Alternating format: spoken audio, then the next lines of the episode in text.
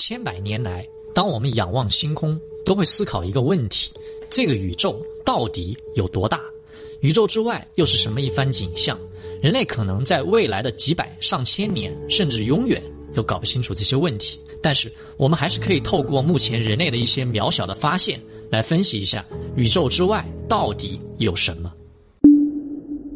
我们提到宇宙，在讨论它有多大时，总会形容宇宙是无限大的。宇宙这个词来源于两千多年前的庄子。宇是指上下四方，即空间；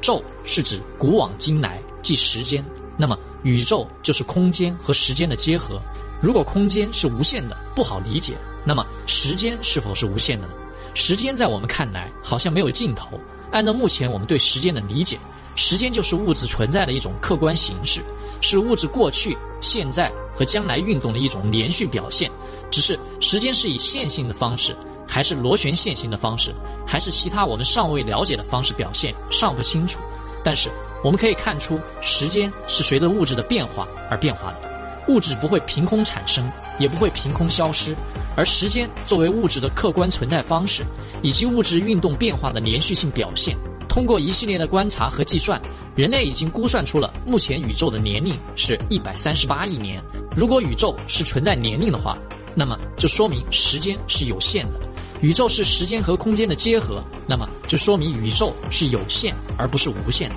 因为在有限的时间里是不可能创造出无限的宇宙的，宇宙很有可能是有限的。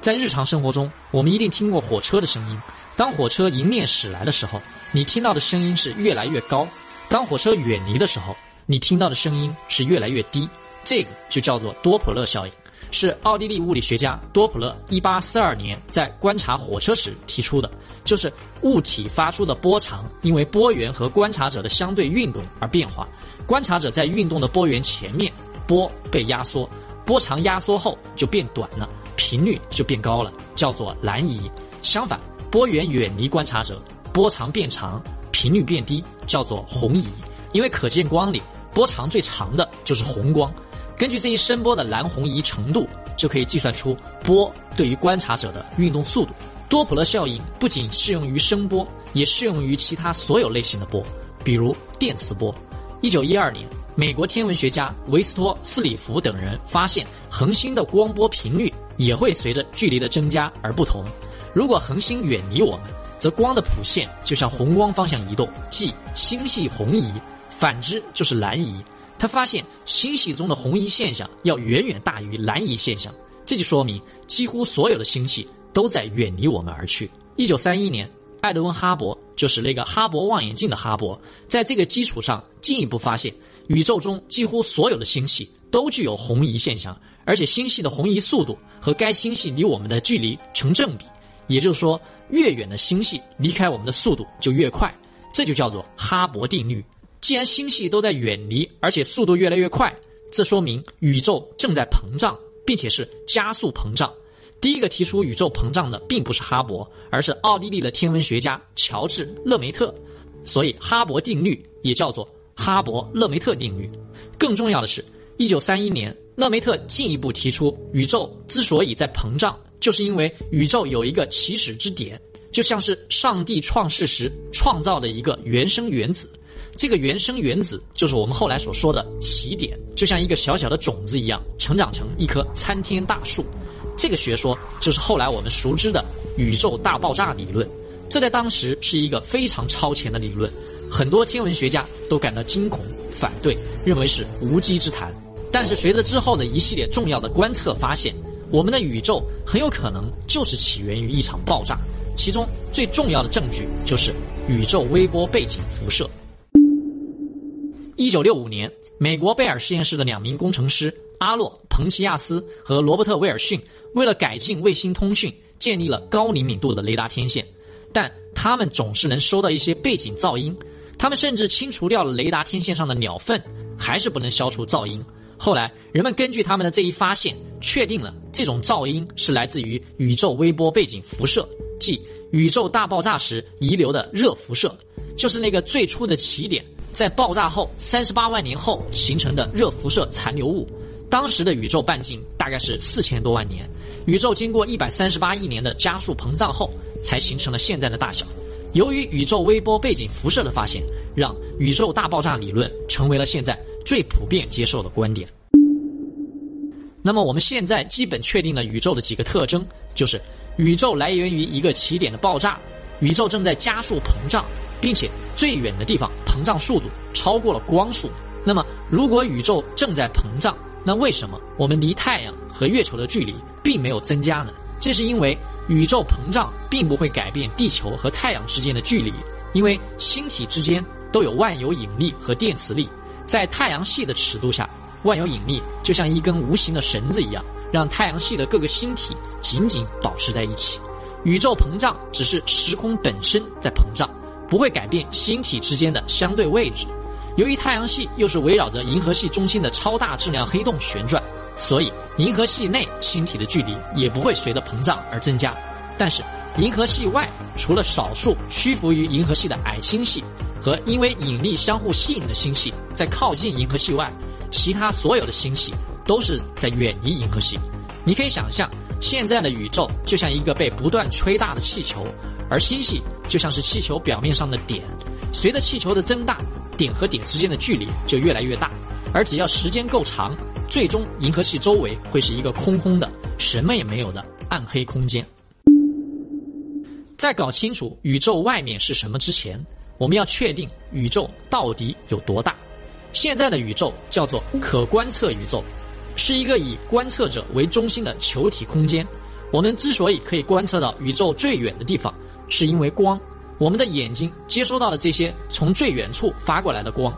目前可以观测到的最远的光来自于离我们一百三十八亿光年以外的地方，那就说明，如果以地球为中心，我们可以观察到的宇宙半径是一百三十八亿光年，但这只是这个光在一百三十八亿年前的样子。由于宇宙在不断膨胀，这个光现在的位置会远远超过一百三十八亿光年，所以可观测宇宙的半径要乘以哈勃的宇宙膨胀系数。这样得出来的宇宙半径是四百六十五亿光年。那么目前我们这个可观测宇宙的大小就是四百六十五乘以二等于九百三十亿光年。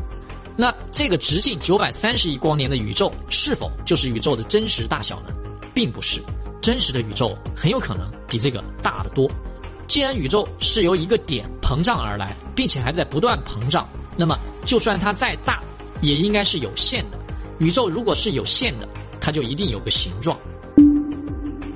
相对论解释了时空是可以弯曲的，所以宇宙的形状很有可能是一个球状结构。霍金在《时间简史》中提到了爱因斯坦对于宇宙的解释，就是有限无边。就是说，爱因斯坦认为宇宙是有大小，但是没有边界的。他认为，由于空间被宇宙中各种物质能量弯曲，最终会闭合成一个三维的超球面。那么，宇宙很有可能就是一个球状结构，这就好像生活在地球上的我们，无论怎么走都不能碰到地球的边界一样。只是这个球体和我们三维世界里的球体不太一样。球状宇宙的证据还有很多，其中最经典的一个就是，如果我们从地球上观测，似乎各个方向上的宇宙景象都大致相同。那么，如果是这样，就有一个大胆的推想：会不会某一个我们观测到的最遥远的星系？就是我们银河系本身呢，因为光已经绕着这个球状宇宙走了一圈，我们看到的最远的东西其实就是我们自己，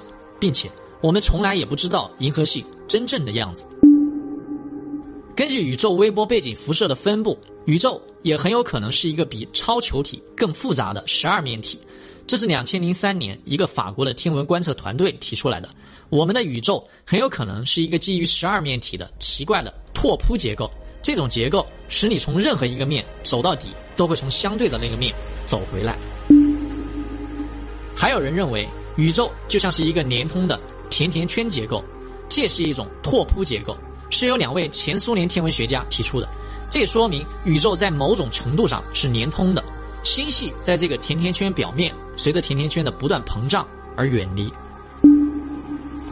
还有一种可能，宇宙是平坦的。并不是说宇宙是像纸一样是绝对平面的，而是整个宇宙对光的引力是绝对均匀的。宇宙也是一个庞大的物质能量体，宇宙中小小的一个黑洞都能吸引光子，宇宙那么大也是可以影响光的。假设宇宙是一个球体，那么两条平行的光线，在这个庞大的球体引力作用下，就一定会发生弯曲而最终相交。如果宇宙是曲面的，那么这两条光线就一定会离得越来越远。但是这一切都没有发生。一百三十八亿年以来，所有的光都是沿直线传播的，这就推导出了宇宙是平坦的结果。只有一种可能，就是可观测宇宙之外还有一个更大的宇宙，它并不是平坦的，有可能是弯曲或者球体的，只是我们观测不到而已。因为这个曲率对于人类目前的观测手段来说可能太小，还无法测量出曲面。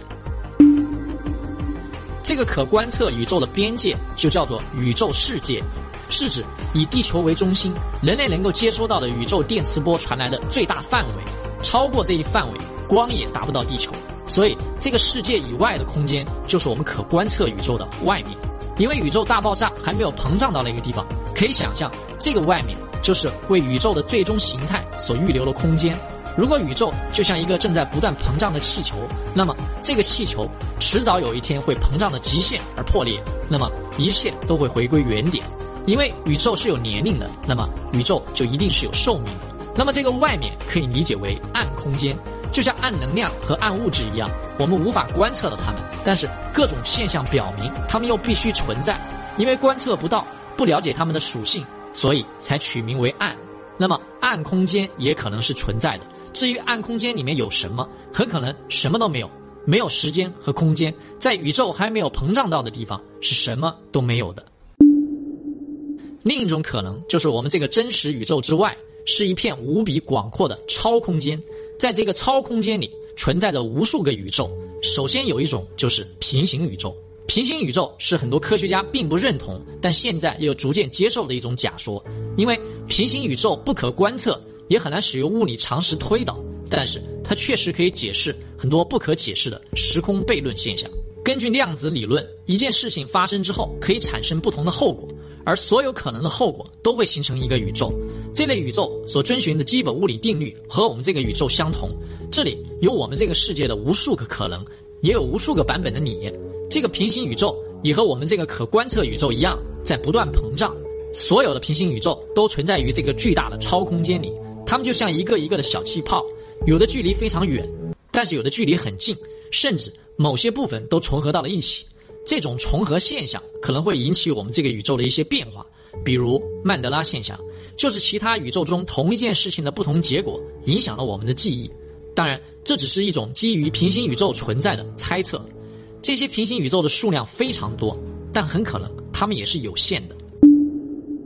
在这个超空间中，另一种可能就是存在着和我们这个宇宙物理法则完全不同的宇宙。这些宇宙是基于弦理论的。因为基于弦理论的额外空间维度，这些宇宙的形状可能多达几万亿个，就是它们的形状各不相同。那么这些宇宙很有可能像我们这个宇宙一样存在生命，有的可能完全没有生命，甚至连恒星和星系都没有，是尚未成型或者失败的宇宙。这就是多元宇宙论。这就好比在一个实验室里，为了培养微生物而在很多培养皿中加入培养基一样，有的可以长出益生菌，有的完全长不出。我们的地球就恰好处于那个成功的培养皿中。看到这里，又延伸出了一个更大的疑问：如果存在这个超空间，那这个超空间之外又是什么呢？在探讨这个问题之前，我们先来看一个理论，叫做宇宙暴胀理论。根据宇宙微波背景辐射，我们在测量这些不同星体的辐射温度时，应该是有高有低的。比如爆炸出去的物质会有先后顺序。抛得远的就温度低，近的就温度高。但是令人诧异的是，当人们试着去测量这些辐射温度时，发现不论是测量来自于宇宙哪一个方向的温度，它们的温度几乎都是相同的。这就好比在我们地球上测量我们左手方向一百三十八亿光年的地点 A，在测量我们右手方向一百三十八亿光年的地点 B，它们的温度都是相同的，除非地球就是宇宙大爆炸的起点位置。所以，宇宙大爆炸的支持者们就提出了宇宙暴胀理论，也就是说，宇宙在大爆炸之后没有立刻膨胀，而是等物质和能量在一个极小的范围内充分融合搅拌后，才进一步加速膨胀。这样就导致了宇宙中所有的星体辐射温度都差不多。这次加速膨胀就好像是要赶时间一样，在这之后，宇宙的膨胀速度又下降了，继续以这个速度膨胀至今。这就好比有一辆巴士，巴士司机一直在城市里慢悠悠地转，等车上上够了乘客，司机才对乘客们说：“大家坐好了，我们现在要正式出发了。”然后才加速前进。当加速到一段时间后，感觉可以差不多以慢一些的速度到达终点后，就放缓了速度，然后最终还是以规定的时间到达终点。这个简直就是不可理解。宇宙为什么会做出这样非同寻常的举动？这不像是一种巧合，而像是一种提前设计的结果。因为这个暴胀理论存在一定的非自然性，那么我们现在的宇宙，甚至是宇宙之外的超空间，都是一个更高维度，甚至是超越更高维度的存在。因为宇宙大爆炸，就说明这个宇宙是有限的，即使这个超空间也是有限的，或者是需要东西承载的。只是我们永远也搞不清楚这个承载物是什么。这就好比我们开发了一款游戏，加载一个无限大的地图，赋予游戏里的人物一定的智能，让他们可以在这个无限大的世界里自由的发展。那么，随着这个游戏的进展，这些游戏人物迟早有一天也会思考，这个看似永远也没有边界的世界外面究竟是什么？他们能想到电脑前正在观察他们的我们吗？恐怕是有可能的。因为我们目前的宇宙，从最小尺度到最大尺度上都是有关联性的，就像我们开发的游戏，也都是基于我们的现实生活去开发的，只是可能更夸张和荒诞。那么这些游戏人物，如果有一天也这样想，